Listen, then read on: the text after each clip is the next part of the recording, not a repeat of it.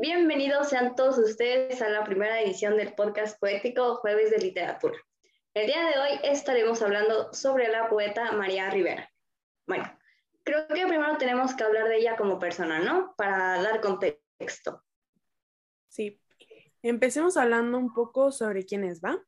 Su nombre completo es María Eugenia Aguilar Rivera y ella nació el primero de junio de 1971 en el entonces llamado Distrito Federal. Además, es una conocida poeta, ensayista, polemista y activista feminista. Esta última fue una de las razones por la cual la elegimos para el podcast. Ella estudió en la Escuela de Escritores de la SOGEM y se desarrolló como profesional en la casa del poeta Ramón López Velar en la Ciudad de México, pues fue jefa de prensa y asesora en este lugar. De igual manera, ha impartido talleres de poesía en el IMBA y fue colaboradora de Casa del Tiempo, La Jornada Semanal, Pauta, Periódico de Poesía, Laberinto, Suplemento Cultural de Milenio Diario y Letras Libres. Por último, no hay que olvidar mencionar que ella es miembro activo del Sistema Nacional de Creadores del Arte del FONCA desde el año 2008. Además, María cuenta con múltiples obras poéticas, entre las cuales destacan Traslación de Dominio, que fue ganadora del Premio Nacional de Poesía Joven Elías Nandino en el 2000.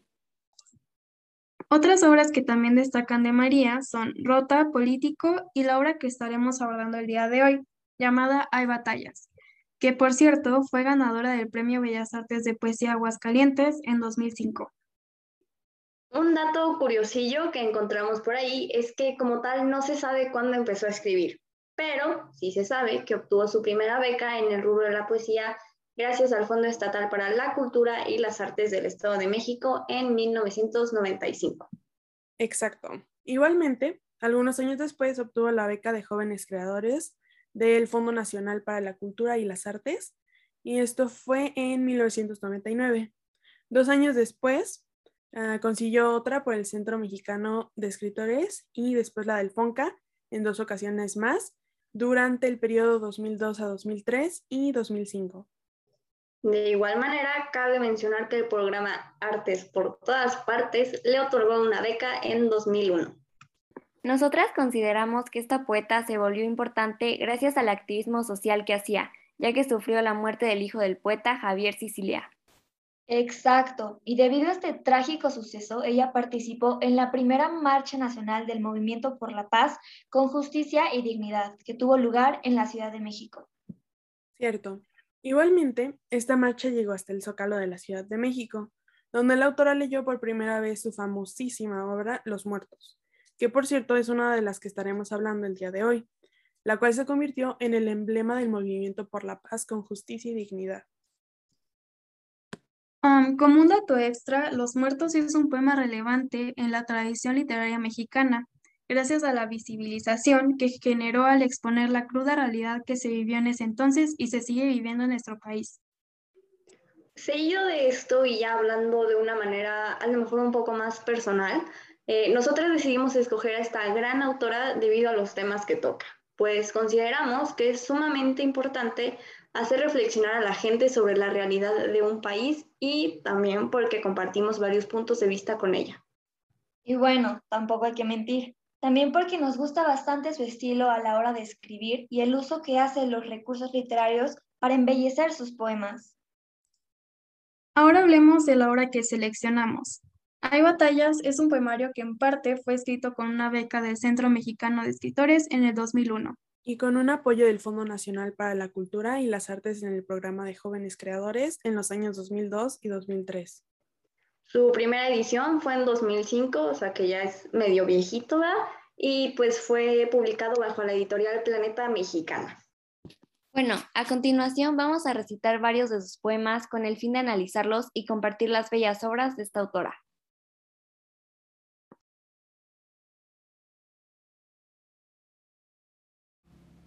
Aún los tristes se sonríen, miran por la ventana, escuchan el batir de los cuchillos. Aún, sobre la mesa, se distienden, toman con delicadeza la concha, el bolillo. Extienden el migajón entre sus dedos y sus lentos paladares. Comer, batir la mandíbula desierta, pura física. A mandíbula batiente, devoramos un cerdo con recaudo, y éramos como niños, que se encuentran en el festín de lo necesario. Hola, mi nombre es Rachel y yo les hablaré sobre el análisis que realicé sobre el poema de Aún los tristes se sonríen. este poema se encuentra en la división de nombre antes del poemario de Hay batallas de María Rivera. A mi parecer, el significado más acertado hacia este poema habla sobre una problemática que imagino hace referencia a México, ya que la autora proviene de aquí. este gran problema es nada más y nada menos que la desigualdad social y las condiciones precarias por las que pasan las personas que no se encuentran en la cima de esta cadena socioeconómica. Por ejemplo, el verso comer, batir la mandíbula desierta, pura física. Es una metáfora que nos ayuda a darnos cuenta de esto, ya que la mención del desierto, el cual normalmente asociamos con un lugar seco donde no hay muchos animales o plantas, y se encuentra prácticamente abandonado en sequía, permite que nuestros cerebros realicen una analogía instantánea entre el desierto y su sequía con el hambre y la sequía de alimentos que afrontan las personas de este poema. Esto nos lleva a otro punto, el cual es de quién habla el poema. Si bien este se puede referir solo a un grupo específico de individuos, creo que en realidad abarca a toda la población de un nivel socioeconómico bajo, dándoles una voz que les permite expresar esta tristeza y desesperación por la falta de recursos económicos. Si bien todo este poema es sumamente triste, creo que una de las frases que más me conmovió uh, fue la de extiendan el migajón entre sus dedos y sus lentos paladares. Y a decir verdad, no es la frase en sí la que me provocó tanta tristeza. En realidad fue el significado que yo le di a dicha frase el cual para mí fue algo tan simple como el hecho de que normalmente cuando ingerimos algún tipo de pan que contenga el famoso migajón, una gran cantidad de personas optan por removerlo y tirarlo, ya que dicen que o no les gusta o les llena mucho el estómago. Sin embargo, nunca nos ponemos a pensar cuánta comida llegamos a desperdiciar las personas cuando no nos preocupamos realmente por lo que comeremos el día de mañana.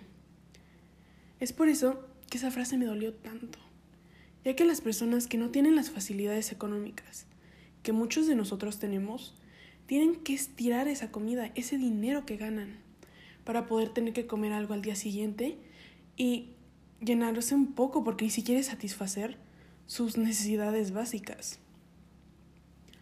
Este poema no es uno muy largo a decir verdad. De hecho, es una simple estrofa, que a mi parecer no es tan extensa en la cual podemos apreciar el uso de figuras retóricas como la metáfora y la ironía. Desde mi punto de vista, este poema no tiene rima o musicalidad. Creo que se debe al hecho de que es un poema sumamente corto y no está dividido por versos como normalmente están los poemas. De hecho, la estructura de este parece un simple verso, sin embargo, gracias a sus metáforas y a la manera tan profunda en la que está escrito, lo clasificamos como un poema, corto pero igual un poema. Y por último, para finalizar este pequeño análisis, quería explicar un poco de la relación del título del poema con el poema en sí. Creo que este trabajo fue titulado de esta manera, ya que claramente la parte de los tristes hace referencia a las personas afectadas por esta situación socioeconómica, mientras que la parte de se sonríen podría hacer referencia a la alegría que sienten estos individuos tras por fin poder satisfacer su hambre. Bueno, sabemos que todos tenemos distintos puntos de vista. Es por eso que para despedirme, me gustaría que por último ustedes piensen, ¿qué significado le darían a este poema? Mi nombre es Fátima y yo les voy a leer y hablar sobre una obra importante de María Rivera que se llama Termografía. Sin más, empecemos. Dermografía, María Rivera. Escribo. Sobre la piel sedosa una grafía torpe y sencilla. Se desvanece, se desvanece. Vuelve a su sereno estado del dorso de mi mano. No para durar. Ha sido hecha esta palabra. no fuimos hechos, no para durar. Como la línea, la palabra toma la de la mano, se irá muriendo.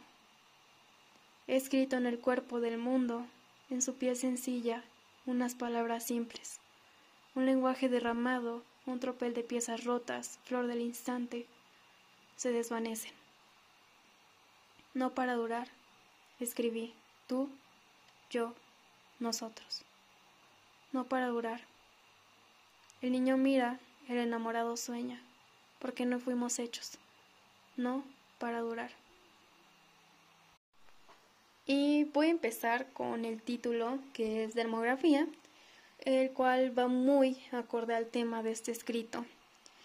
Por definición, el dermografismo es una condición donde a las personas les quedan unas marcas rojas en la piel tras un roce que incluso puede ser muy leve y desaparecen a los minutos. Por lo tanto, mi interpretación también va muchísimo hacia ese sentido.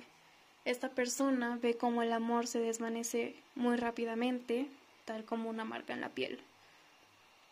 Se desvanece, se desvanece. Vuelve a su sereno estado el dorso de mi mano. Este poema, a mi parecer, usa un lenguaje un tanto claro, no usa palabras difíciles de entender, a excepción de un par de conceptos, por ejemplo el título. Usa la metáfora de la dermografía para hacer referencia a algo que desaparece con el tiempo y que queda tal como estaba en un principio. No para durar. Escribí tú, yo, nosotros. También hay una estrofa que está llena de metáforas, lo cual me causó curiosidad. Esta estrofa habla sobre algo que se cae de una manera dramática, fuerte y muy rápida. Un lenguaje derramado, un tropel de piezas rotas, flor del instante, se desvanece. Ahora hablando de la composición de este poema, este está compuesto por 25 versos, 9 estrofas. La métrica de este poema ronda de bisílabos a decasílabos. A su vez, este poema no usa rimas, ah, lo cual sale bastante de lo que todos estamos acostumbrados a leer en los poemas, pero pues no por eso deja de ser muy muy bello. En cuanto al ritmo del poema, este al leerlo es fácil y lleva una buena fluidez gracias a las palabras que usa, a la separación entre estrofas, a los puntos y pues obviamente a las comas. En general este poema pues causa mucha tristeza. Las palabras que usa son definitivas y bastante fuertes.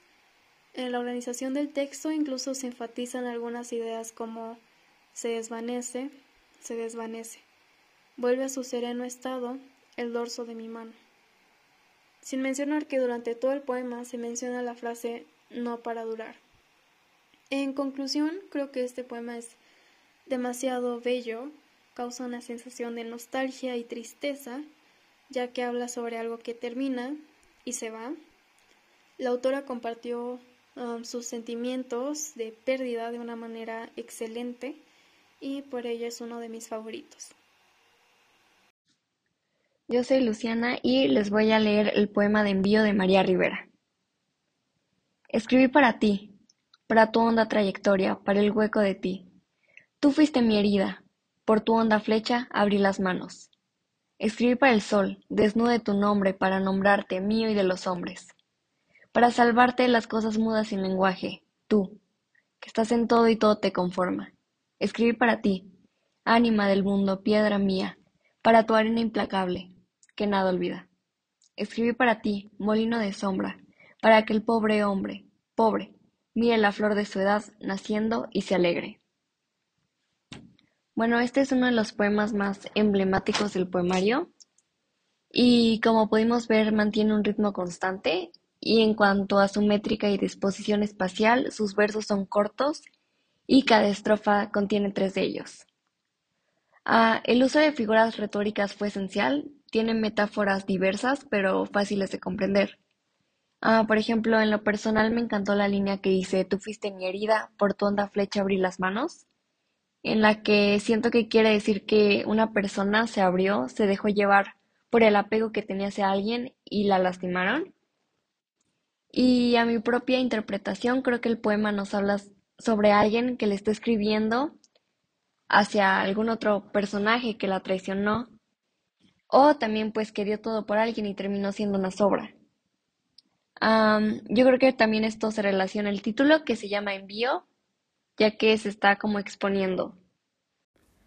Hola, yo soy René y les leeré el poema de 55 kilos de María Rivera para posteriormente hacer un pequeño análisis. 55 kilos o declaración de amor al estilo rococó, María Rivera. Aquí no puede estar tu nombre. Desde la puerta segura de la hora escribo este poema, disertación del cuerpo que perdió cuerpo, ahogada materia, deglución y metabolismo. Ecuaciones de la química y la mueca, la termogénesis y la rosa. Mitad candor, mitad desierto. El juego de la adivinanza tras el cuero. Yo, ilusionista, empavorecida por la clavícula eniesta y el homóplato por cielo. Preferí la lanza Roma el conjunto, la toda vestidura, entre mis carnes crecí, gramo abajo, gramo abajo, en Atlántida secreta. Ahora las barajas esparcidas y el juego roto, mi multitud en lo invisible se despeña, y mi cuerpo se adelgaza. La forma, sí, la forma. Acepté el tallo, el pétalo, la sola certidumbre de la hora. Antes puras provisiones. Contra la muerte, el brazo, el abdomen bien cebado. Provisiones. En la hambruna del corazón, del yo te quiero, en la hambruna, provisiones y cuerda, estetoscopio y escalpelos, todo muy bien almacenado. Ahora, yo ilusionista, ruego a Dios por un centímetro más en mi cadera, que las rosas de mis pechos no se sequen después de todos estos kilos. Este es fumarse todo. Y sí, más ligera, más habilidosa, y sí, más concreta, más brillosa. En el sueño del agua con Narciso, suplo mis otras multitudes. Qué aburrido, ilusionista, qué aburrido. Ser esa flaca hueso a hueso, que te engaña con su padecimiento. No, yo quiero para mí los lagos y los mares, turbulentos de los cuerpos, la cifra, el peso. Yo ilusionista, no quiero volar, quiero este pie sobre la tierra, la estría y el ojo oscuro del acné. También esas cicatrices en triángulo equilátero Vamos, en una cama como base. Hacen la diferencia. Menos pornografía y más amor. Tal vez no amor, solo equipaje. Así visto, yo amaría el pliegue impreciso de tu axila, el solo entusiasmo de tu encía. Bueno, dícese de ya es así, así, en la multitud de mi perdido territorio, donde estuve yo, y yo estés tú. Yo ilusionista, quiero pensar que sí, que sí daría todos los gramos y los días por dormir de nuevo junto a ti, las que fui, las que seré, las que no fui. Bueno, este fue el poema 55 kilos por María Rivera. Desde mi perspectiva y lo que analicé, eh, creo que este poema expresa la preocupación y angustia de la mujer de querer de cierta forma encajar en los estereotipos perfectos que nos ha impuesto la sociedad durante mucho tiempo. Eh, este poema se trata de una oda ya que representa y, plasma las virtudes de la mujer cuando cumple los estándares sociales. Y también podemos ah, analizar que se trata de un epigrama ya que plasma los defectos, entre comillas, normales de, una mujer que, que de cierta manera romantizan, aunque genera enfermedades psicológicas y anatómicas en, la vida real. Y yo creo que al leer este poema sientes eh, un golpe de realidad, ya que como mujeres son pensamientos tan reales que seguramente han pasado por nuestra cabeza en no solo un momento de nuestras vidas.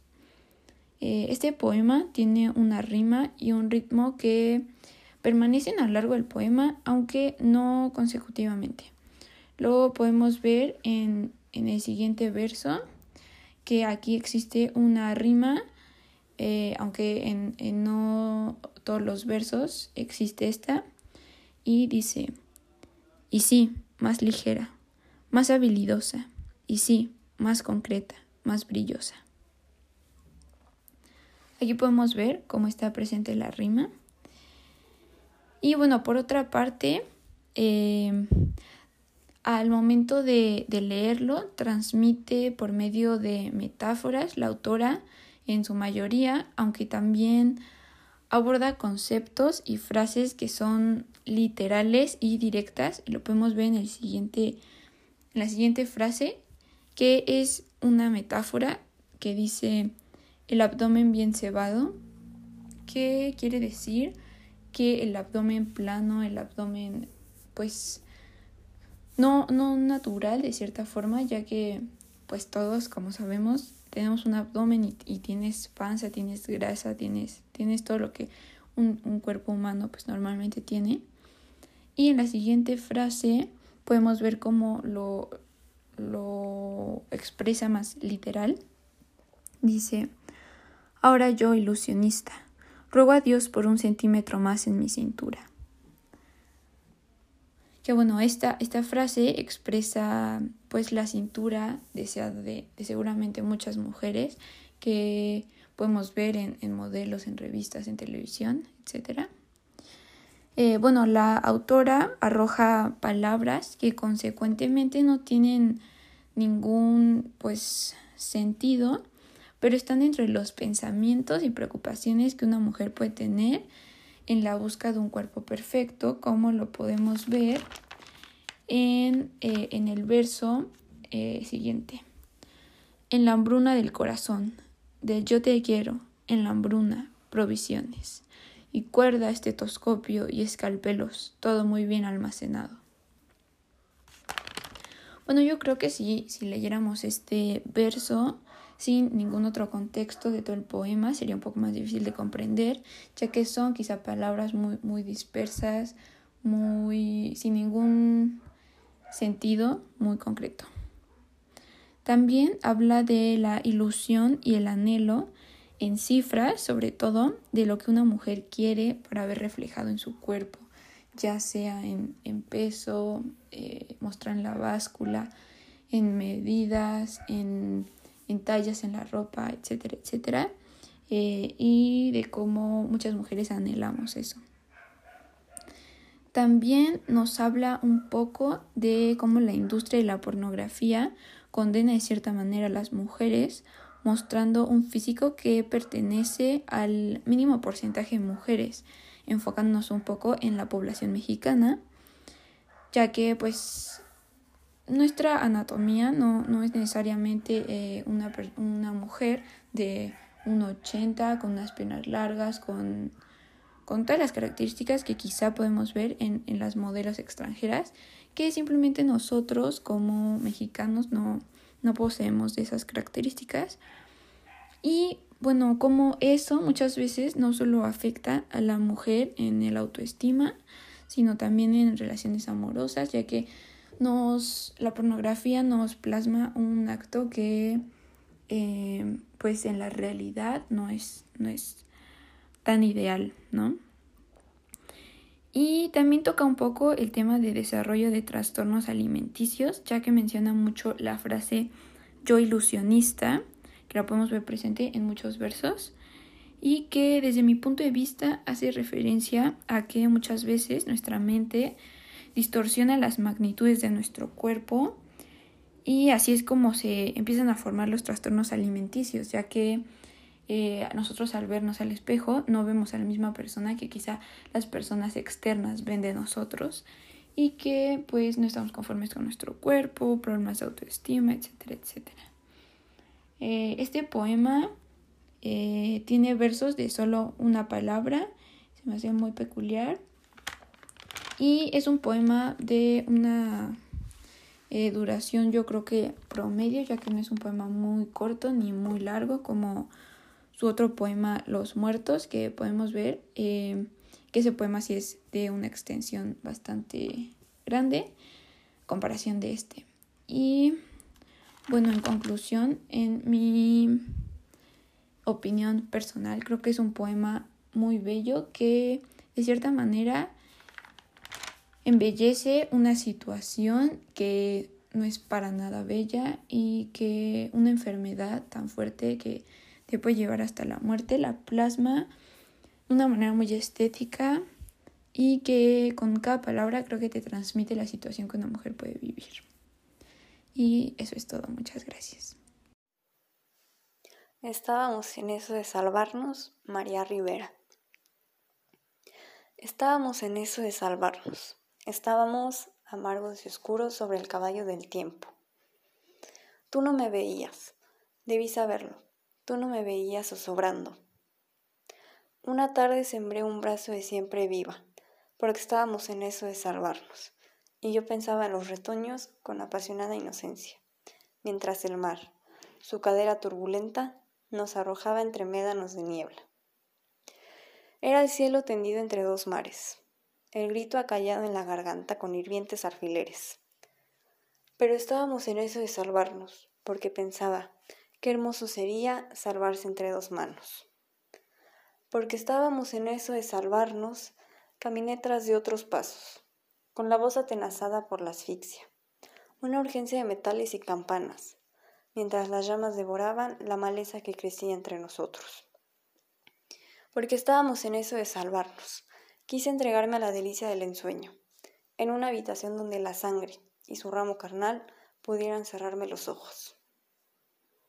Porque estaba en eso, de caminar sobre la cuerda, y era nada más salvarse, para no poner el pie sobre el vacío, poner el pie sobre la cuerda. Fue por eso, porque la muerte tenía la blancura toda para ella, que anduve de cima encima, desterrada, y los frutos todos amargaban mi lengua porque estábamos heridos y solos, en esa desventura, en esa tierra donde los hombres se conocen a sí mismos, mientras los otros, envilecidos como llenas y voraces aves de rapiña, nos miraban persiguiendo estrellas en un pozo. La perra que viste vestirse de cisne, la muda nutria desangrada, y porque sabía ya de esa sombra, de su hondura casi agua, casi cielo, porque había que cerrar los ojos, no ver hacia adelante, porque adelante estaba ya la tierra, porque en su negro rumor, entre sus brazos, vino a ser un manantial, toqué sus aguas. Y la tierra tenía sabor a pan, a fruto, porque vi, cayendo, todo el amor, desbordado y cierto, una noche sin palabras. Eh, según mi perspectiva, este poema habla de dos cosas. Eh, la primera sería una persona que busca salvar una relación que ya no tiene futuro y los versos que me llevan a interpretar estos son los que dicen, tú no me veías, pues expresa cómo una persona se ve obligada a sufrir en silencio. También está el verso que dice, porque vi cayendo todo el amor, que claramente dice que se dio cuenta del momento en el que el sentimiento en la relación era nulo o casi inexistente. Y por último, la parte de la quinta estrofa que enuncia los versos qué hermoso sería salvarse entre dos manos, que no sé ustedes, pero a mí me suena que la autora habla sobre alguien que se siente extremadamente solo y que quería salvar la relación que tenía, aunque no percibiera apoyo o cooperación por parte de su pareja. O qué bien se puede tratar de una relación que se conformaba por dos personas que estaban totalmente rotas por dentro y pues que intentaron salvarse mutuamente, aun cuando no sabían ni qué onda con ellos mismos y que al final o terminaron lastimándose más o simplemente uno decidió abandonar a la otra persona, tal como lo indican los versos. Estábamos en eso de salvarnos, estábamos amargos y oscuros. Y hay otro que dice, porque estábamos heridos y solos, que indican que su estado de ánimo o incluso el estado de su salud mental no fue el idóneo durante el tiempo que pudo durar el vínculo amoroso y que probablemente buscaron un refugio en la otra persona. También tenemos nuevamente el verso que dice, qué hermoso sería salvarse entre dos manos, que hace referencia al pensamiento que pudieron tener ambas personas al conocerse y darse cuenta de que estaban igual de rotos por dentro. Ahora hablemos del ritmo. Cuando escuchamos el poema en voz de la propia autora, podemos decir que definitivamente ella sabía lo que hacía. Lo dice de una manera tan bonita que se te puede llegar a olvidar que es un poema tan triste, aunque su manera de interpretar se logren distinguir eh, las emociones que ella buscaba expresar, tales como la tristeza del desamor y posiblemente un poco de frustración y soledad. Además, cuando recita el poema lo hace con una fluidez de verdad impresionante y pues esto se debe claramente a que respeta las pausas, las cesuras y los signos de puntuación. Cabe mencionar que el poema no sigue una estructura como tal. Eh, no todas las estrofas cuentan con la misma cantidad de versos y en estos tampoco hay un patrón. En la métrica podemos encontrar desde tetrasílabos hasta pentadecasílabos y en lo que a la rima refiere tenemos la famosísima rima blanca o rima libre. Eh, pues en ningún momento hay una secuencia que indique cuál verso rima con cuál y pues incluso parece que la autora simplemente pensó que sonaría mejor sin rima definida y me parece que no se equivocaba. Eh, creo que ahora sí que nadie se imagina este poema siendo de una manera diferente. Una cosa que me pareció muy curiosa de ver es cómo el poema escrito no está acomodado de una manera común. Eh, pues hay ciertos versos en las estrofas 3, 7 en la décima, en la onceava, en la doceava y en la dieciochoava, que en las que unos versos están más adelante que otros y, o sea, realmente no puedo decir por qué la autora hizo esto, pero me imagino que pudo haber sido para indicar una pausa más larga o posiblemente por puros fines estéticos del poema. En cuanto a las figuras retóricas que se usan en este poema, eh, las metáforas son las que más abundan. Eh, algunas de ellas son las siguientes. Eh, hay una estrofa que dice, una tarde sembré un brazo de siempre viva, porque estábamos en eso de salvarnos. Y yo pensando en los retoños con apasionada inocencia, mientras el mar, su cadera turbulenta, nos arrojaba entre médanos de niebla.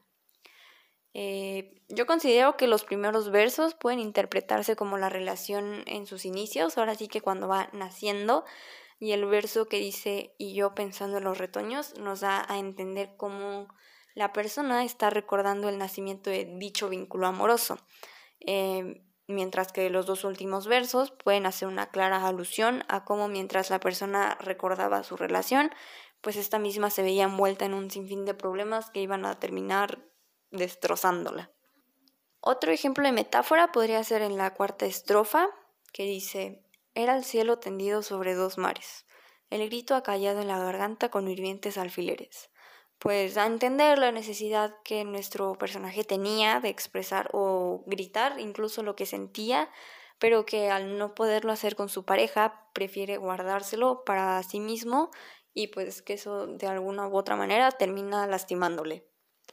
De igual manera, podemos percibir el uso de la repetición en la primera estrofa cuando repite la palabra estábamos, en la octava estrofa cuando dice el pie sobre en dos versos seguidos y pues está el verso que se repite a lo largo de todo el poema porque estábamos en eso de salvarnos. Para cerrar este análisis voy a hablar sobre la relación que tiene el título con el contenido del poema, pues, la cual, si me lo preguntan, me parece bastante obvia, pues se llama estábamos en eso de salvarnos y el poema nos relata la experiencia o el proceso que posiblemente llevó a cabo eh, a lo mejor la autora o alguien más en el momento de evitar que una relación termine. Además, para enfatizar este punto, podemos ver cómo hay un verso que dice lo mismo que el título a lo largo de todo el poema. Bueno, pues mi nombre es María Inés y yo les voy a leer uno de los poemas más famosos y populares de esta autora llamado eh, Los Muertos. Eh, este poema es bastante largo, así que solo leeré un segmento, ya que pues si lo leo todo me voy a echar todo el podcast y pues no me va a dar tiempo de hacer un análisis a profundidad. Así que vamos a empezar. Los Muertos por María Rivera. Allá vienen los descabezados, los mancos, los descuartizados, a las que les partieron el coxis, a los que les aplastaron la cabeza, los pequeñitos llorando entre paredes oscuras de minerales y arena. Allá vienen los que duermen en edificios de tumbas clandestinas. Vienen con los ojos vendados, atadas las manos, paleados entre las sienes. Allí vienen los que se perdieron por Tamaulipas, cuñados, yernos, vecinos, la mujer que violaron entre todos antes de matarla, el hombre que intentó evitarlo y recibió un balazo, la que también violaron, escapó y lo contó, viene caminando por Broadway. Se consuela con el llanto de las ambulancias, las puertas de los hospitales, la luz brillando en el agua de Hudson. Allá vienen los muertos que salieron de Usulután, de la paz, de la unión, de la libertad, de Sonsonate, de San Salvador, de San Juan Mixtepec, de Cuscatlán, del progreso, del guante, llorando a los que despidieron en una fiesta con karaoke y los encontraron baleados en Tecate. Allí viene al que obligaron a cavar la fosa para su hermano, al que asesinaron luego de cobrar cuatro mil dólares. Los que estuvieron secuestrados con una mujer que violaron frente a su hijo de ocho años tres veces. ¿De dónde vienen? ¿De qué gangrena o oh linfa los sanguinarios, los desalmados, los carniceros asesinos? Allá vienen los muertos tan solitos, tan mudos, tan nuestros, engarzados bajo el cielo enorme de la náhuac. Caminan, se arrastran, con un cuenco de horror entre las manos, su espeluznante ternura. Se llaman los muertos que encontraron en una fosa de Taxco, los muertos que encontraron en parajes alejados de Chihuahua, los muertos que encontraron esparcidos en parcelas de cultivo, los muertos que encontraron tirados en la marquesa, los muertos que encontraron colgando de los puentes, los muertos que encontraron sin cabeza en terrenos ejidales, los muertos que encontraron a la orilla de la carretera, los muertos que encontraron en coches abandonados, los muertos que encontraron en San Fernando, los innúmeros que desatazaron y aún no encuentran. Las piernas, los brazos, las cabezas, los fémures de muertos disueltos en tambos. Se llaman restos cadáveres oxisos. Se llaman los muertos a los que madres no se cansan de esperar, los muertos a los que hijos no se cansan de esperar, los muertos a los que esposas no se cansan de esperar. Imaginan entre subways y gringos. Se llaman chambrita tejida en el cajón del alma, camisetita de tres meses, la foto de la sonrisa chimuela. Se llaman mamita, papito, se llaman pataditas en el vientre y el primer llanto. Se llaman cuatro hijos. Petronia, dos. Zacarías, tres. Sabas, cinco. Glenda, seis. Y una viuda, muchacha, que se enamoró cuando estudiaba en la primaria. Se llaman ganas de bailar en las fiestas, se llaman rubor de mejillas encendidas y manos sudorosas, se llaman muchachos, se llaman ganas de construir una casa, echar tabique, darle de comer a mis hijos, se llaman dos dólares por limpiar frijoles, casas, haciendas, oficinas. Se llaman llantos de niños en pisos de tierra, la luz volando sobre los pájaros, el vuelo de las palomas en la iglesia, se llaman Besos a la orilla del río.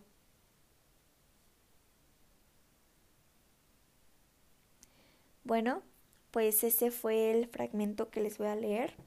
Me hubiera gustado leerlo todo ya que es un poema que tiene muchísima fuerza a mi parecer. pero no me iba a dar tiempo.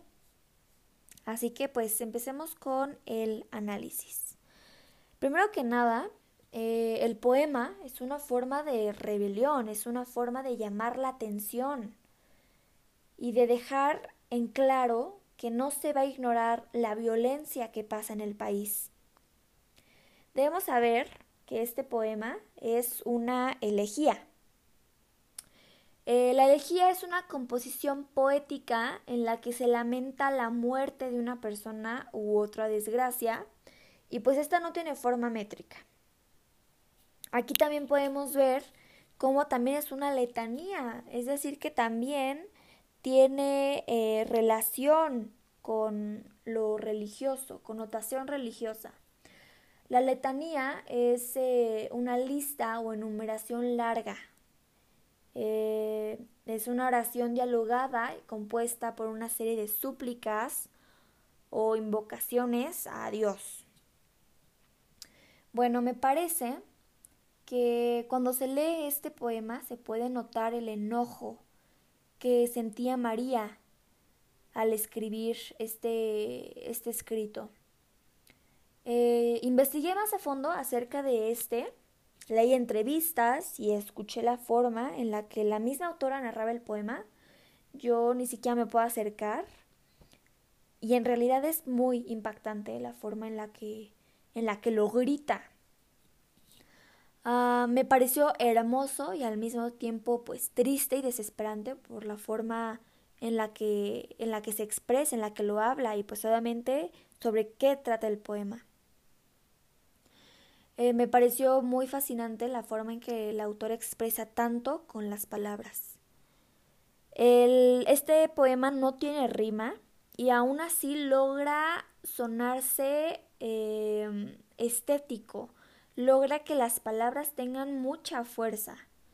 Creo que esto la, autora lo logra al enlistar nombres, edades, ciudades y lugares, y cómo alzaba la voz al, al recitar estas cosas. En el poema se repiten mucho las palabras allá vienen y se llaman. Y esto se repite a lo largo de todo el escrito. Y creo que en lugar de que esto fuera, se volviera repetitivo, me pareció que le, le dio más fuerza a las palabras, le dio más autoridad, para que cada vez que se repitieran, esta ganara muchísima, muchísimo más poder. El poema en sí tiene una forma muy peculiar, eh, la disposición espacial del poema se conforma de una estrofa muy, muy, muy grande con muchos versos.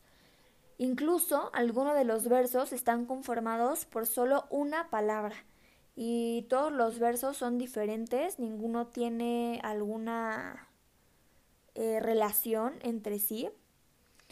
Y aún así creo que esto le da eh, fuerza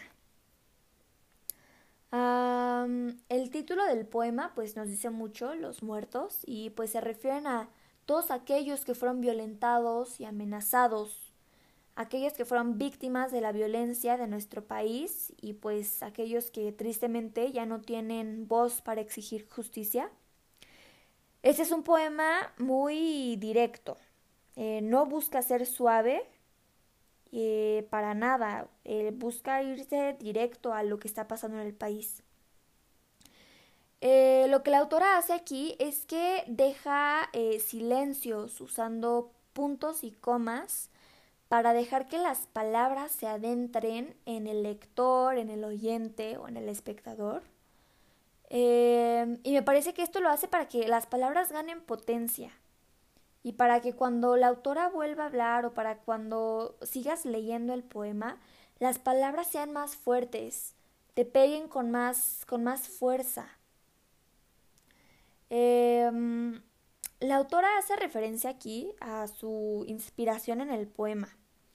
En, la, en el verso, allí vienen los que se perdieron por Tamaulipas, cuñados, yernos, vecinos.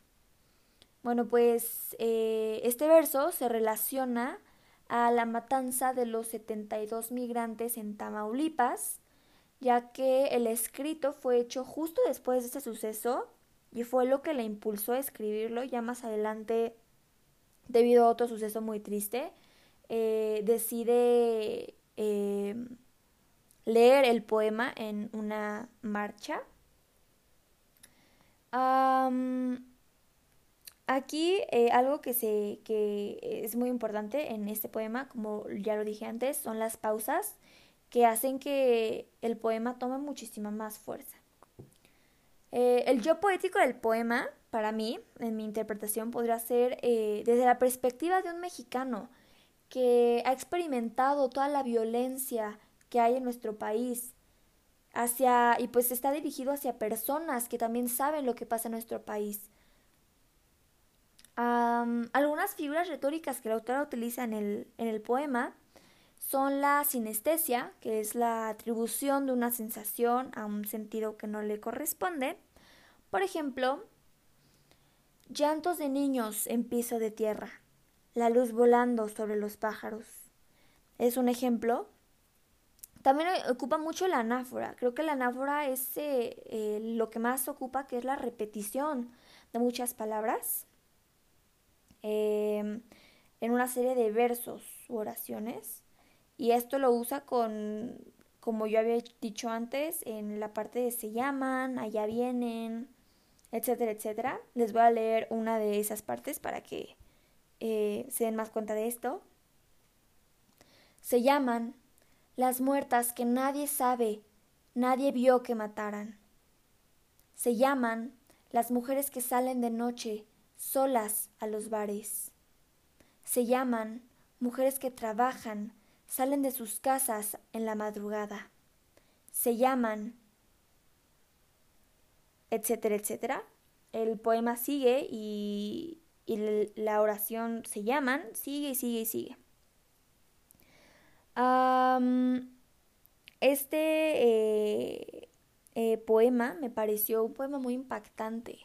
Creo que la autora fue eh, muy valiente al poder expresar todo lo que sentía en algo que lo hiciera ver bonito y al mismo tiempo tan, tan horrible. Yo al momento en el que estaba leyendo el poema me pareció una cosa muy impactante porque me dieron ganas de gritar, de llorar al leer las cosas que estaban pasando, pero al mismo tiempo me pareció que el poema estaba escrito de una forma muy, muy bella. este poema acumula muchos nombres, eh, también acumula eh, edades, y ciudades y lugares específicos, que es donde pues tristemente sucedieron tragedias como muertes de muchas personas. Y esto lo hace igual para que para dar como más este sentido a lo que se está diciendo, a lo que ella quiere expresar, para dar ejemplos reales de lo que pasa en, en, nuestra, en nuestra vida, en el día a día en nuestro país. Y pues ya como conclusión, eh, me parece que este poema eh, tiene mucho poder, hace que las personas reflexionen eh, al escuchar, al leer acerca de la violencia que hay en nuestro país. También hace que sientas mucha empatía por todas aquellas víctimas, por todas esas familias que fueron destrozadas, por amigos, a, mí personalmente casi me pongo a llorar porque sentí el dolor de esas familias, de sus amigos, de esas personas. Y obviamente de aquellas personas que pues ya no pueden contar lo que, lo que les pasó. Y pues bueno, eso fue todo por nuestro podcast. Eh, como conclusión, nos parece que esta autora es una verdadera genia. La manera en la que se expresa, en la que escribe, nos parece simplemente increíble. Y pues esperamos eh, poder vernos de nuevo en nuestra siguiente entrega. Y pues eso es todo. Muchísimas gracias y hasta luego.